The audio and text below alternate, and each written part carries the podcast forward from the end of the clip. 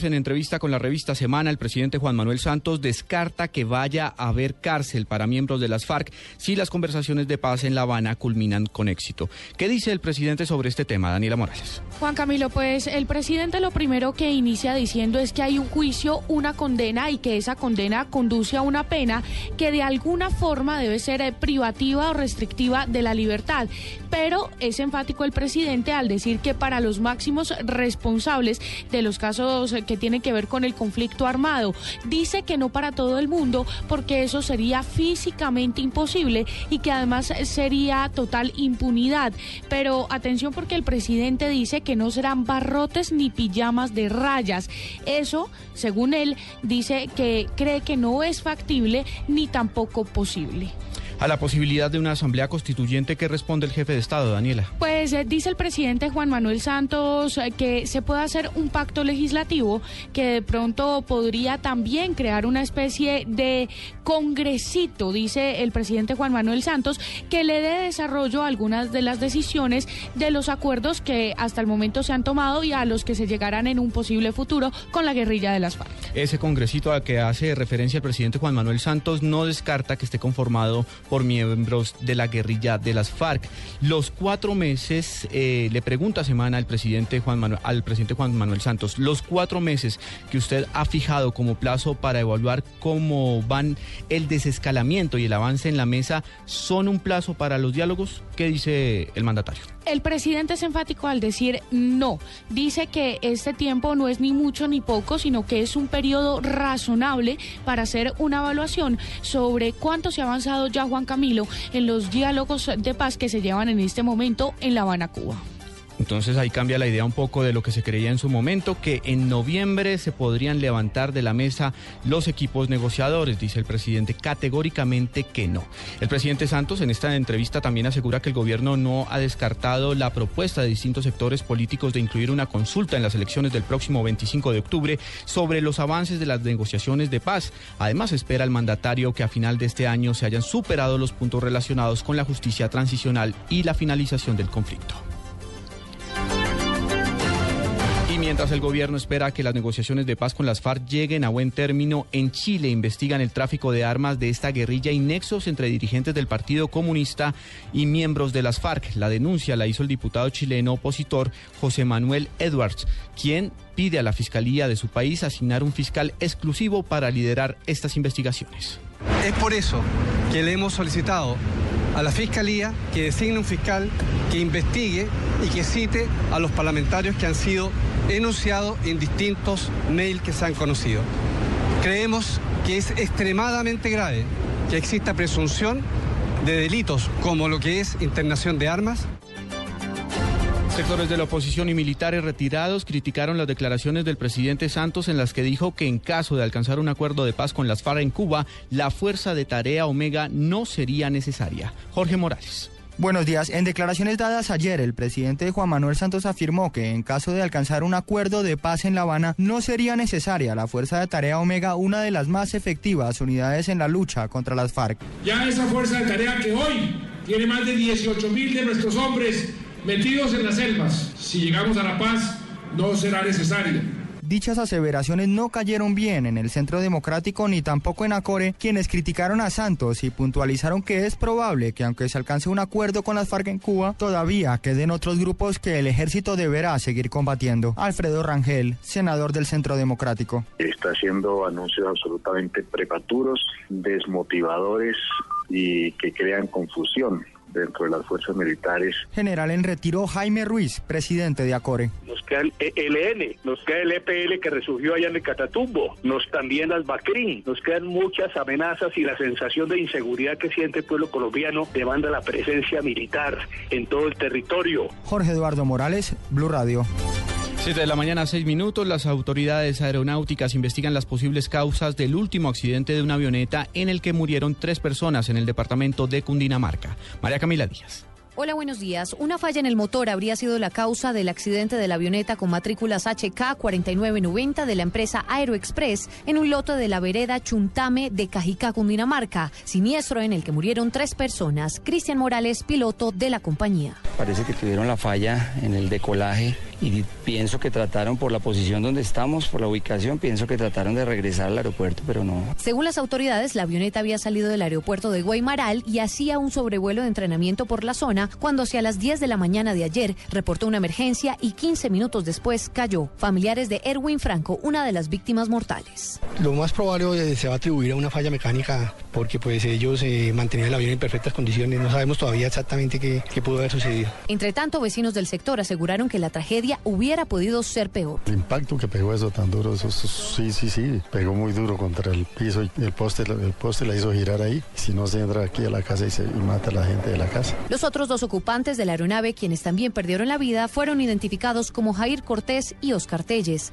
María Camila Díaz, Blue Radio. 7 de la mañana, 7 minutos. Se reportó un accidente de tránsito con víctimas fatales en Bogotá. El reporte con Daniela Morales. Juan Camilo, pues lo que dicen las autoridades es que este incidente se registró en horas de la madrugada sobre la avenida Boyacá con calle 40 Sur, sentido norte-sur de la vía, cuando, según las autoridades, siete personas que se dirigían en un carro en aparente estado de embriaguez chocaron contra varios postes de este sector después de perder el control del vehículo. De allí, dos jóvenes de 17 y 18 años fallecieron. Los heridos fueron trasladados inmediatamente a la clínica de Occidente y en este momento las autoridades buscan al conductor que escapó del sitio. Daniela Morales, Blue Radio. 7 de la mañana, 8 minutos. En otras noticias, la Procuraduría hizo un acompañamiento en una audiencia pública al proceso de implementación de ley de víctimas y restitución de tierras en el departamento del Valle del Cauca. Sofía Bonet. Así es, pues la Procuraduría General de la Nación acompañó la audiencia pública de seguimiento de la implementación de la Ley de Víctimas y Restitución de Tierras realizada por la Comisión Interinstitucional del Ministerio en Valle del Cauca. Durante la jornada se socializó la información rendida por parte de la Alta Consejería para la Paz y los Derechos Humanos sobre cómo se ha implementado la denominada Ley de Víctimas en el departamento Valle Caucano. El debate buscaba que los asistentes supieran la situación actual de Valle del Cauca en cuanto a las víctimas del conflicto y así diseñar estrategias que garanticen que dicha ley sea efectiva y eficiente Así pues, la audiencia pública continuará el próximo 18 de agosto. Sofía Bonet, Blue Radio.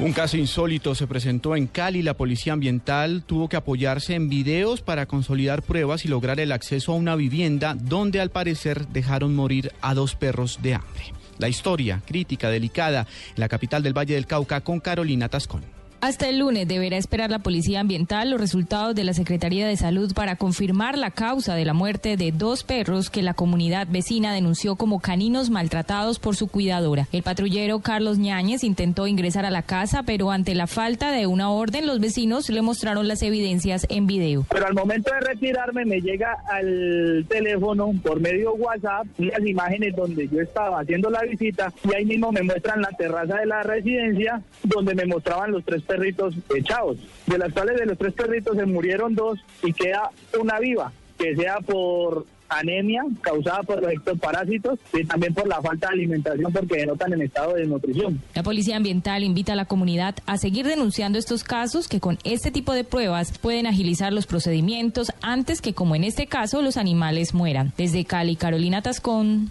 Blue Radio. Aún se desconocen las causas de la masiva mortandad de peces que se presenta en Tolú, en el departamento de Sucre. Sin embargo, las autoridades no han prohibido su consumo. Ivette Salazar. Por dos días, miles de peces han aparecido muertos en el mar de Tolú, Sucre. A pesar de desconocerse las causas de esta mortandad, las autoridades aún no han prohibido su consumo a los habitantes y visitantes del puerto turístico. Así lo afirmó a Blue Radio Ricardo Baduín, director de la Corporación del Medio Ambiente en Sucre. Los peces muertos están llegando al sector de la boca del arroyo Pichilín en el municipio de Tolú. Frente al consumo de peces no se tiene eh, conocimiento alguno de que la UNAP como Autoridad Nacional de Acuicultura y Pesca, ellos también recolectaron unas muestras y están siendo evaluadas por sus laboratorios para efectos de que, dado que se desconoce en estos momentos el origen de la mortandad. Sin embargo, decenas de pescadores han dejado de hacer sus faenas y solo salen a recorrer las playas para ver si el fenómeno se repite. Las especies que más han muerto son las sardinas y las amargas. En Cincelejo Sucribe, Cecilia Salazar, Blue Radio. En información internacional, el presidente de Venezuela, Nicolás Maduro, hizo un llamado a todas las fuerzas del chavismo para que se consoliden y logren una victoria contundente en las urnas por encima de la oposición en las elecciones legislativas del 6 de diciembre. Sin hacer un show como está haciendo la derecha, tratando de hacer un show. No quiero show ni comiquita. Quiero saludar a todo el gran polo patriótico, hermanos. Quiero saludar también a nuevas agrupaciones políticas que a nivel nacional han apoyado la alianza perfecta de la revolución y de la patria. Quiero agradecer a la comunidad cristiana y al partido Hora que han inscrito y apoyado todos los candidatos y candidatas de la patria. Gracias, hermanos cristianos. Se han sumado. Quiero agradecer al Partido Socialista Obrero de Venezuela, PSOVE, porque también se sumó a apoyar todos los candidatos en todos los estados. Noticias contra reloj en Blue Radio. 7 de la mañana, 12 minutos. Noticia en desarrollo hasta ahora. El Papa Francisco rememoró el bombardeo nuclear contra las ciudades japonesas de Hiroshima y Nagasaki, un hecho que constituye, según el sumo pontífice, en un llamado a la humanidad para que repudie la guerra y acabe con estas armas.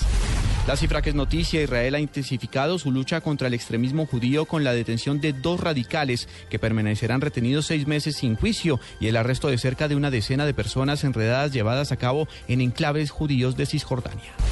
Y quedamos atentos Haití. Los haitianos están convocados hoy a las urnas para unas elecciones legislativas que se celebran con más de tres años de retraso.